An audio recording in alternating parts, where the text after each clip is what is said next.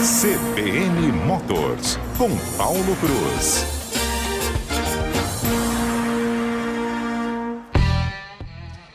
Paulo Cruz, muito bom dia para você, já fazendo a participação no finzinho do jornal CBN Campo Grande, direto do barbeiro, é isso, Paulo Cruz? Dando uma é. parada aí na Então, né, Cabeleira? Tem que, dar um trato, tem que dar um trato no visual, né? A gente fica, quem usa barba, né? Você vai ficando com a barba meio desgrenhada.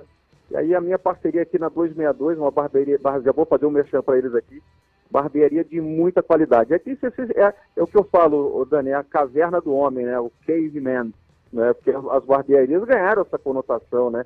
Não é só para cortar o cabelo, você tem todo o ambiente, né?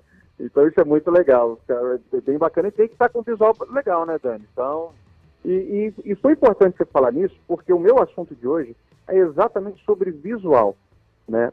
Dani, você já viu aqueles carros com farol amarelado, para-choque todo cheio de risco, às vezes tá quebradinho, os para-choques hoje são todos de fibra, né? Então, Dani, é o seguinte, é, é, é- esse tipo de serviço que a gente faz no carro é, acaba valorizando muito o seu automóvel. E a gente está num momento onde os, os carros seminovos têm sido muito valorizados, né? Tanto para compra, quem quer comprar, quanto, quanto também para quem quer vender. Então, a, a estética do automóvel, né, aquele embelezamento, é preciso ser feito.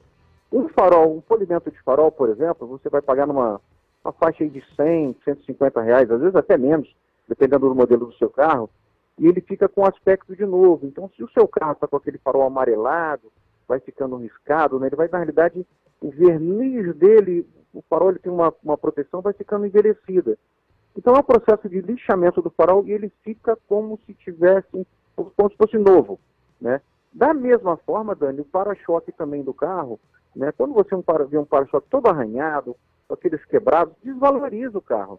Então você que está nesse momento aí de, de compra e venda de carro, dá uma cuidada no visual. São várias lojas, eu particularmente estou fazendo um serviço lá na Intermum, que é um outro grande parceiro nosso, fica ali na Avenida Ceará, e o carro está ficando show, Dani. Depois eu vou mostrar ele aí para vocês, você vai ver como fica bacana. Então, aqueles cuidados, né? A gente sempre fala de cuidados com manutenção, mas o visual do carro também precisa estar em dia. Você está valorizando o seu bem e na hora da troca você pode ter certeza que você consegue um preço melhor. O cara vê o carro, puxa, o dono desse carro aqui, ele gosta, ele cuida do seu carro. Você cuida do seu carro, Dani? Eu cuido, Paulo Cruz, mas com duas eu já- crianças, às vezes fica já difícil, viu?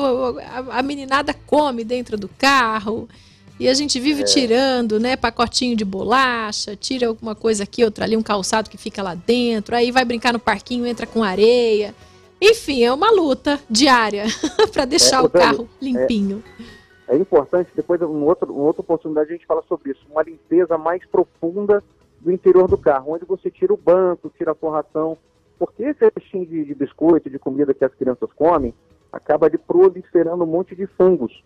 E aí, com o tempo seco que a gente está vivendo, causa um outro problema. Então, depois eu vou te dar uma dica bem legal dessa limpeza mais profunda por dentro do carro. Você que ó, vai estar ali dentro né, esperando a água bem bacana, pode ter certeza. Muito Tá obrigada, Paulo. Vai ser muito bem aproveitada essa dica, viu?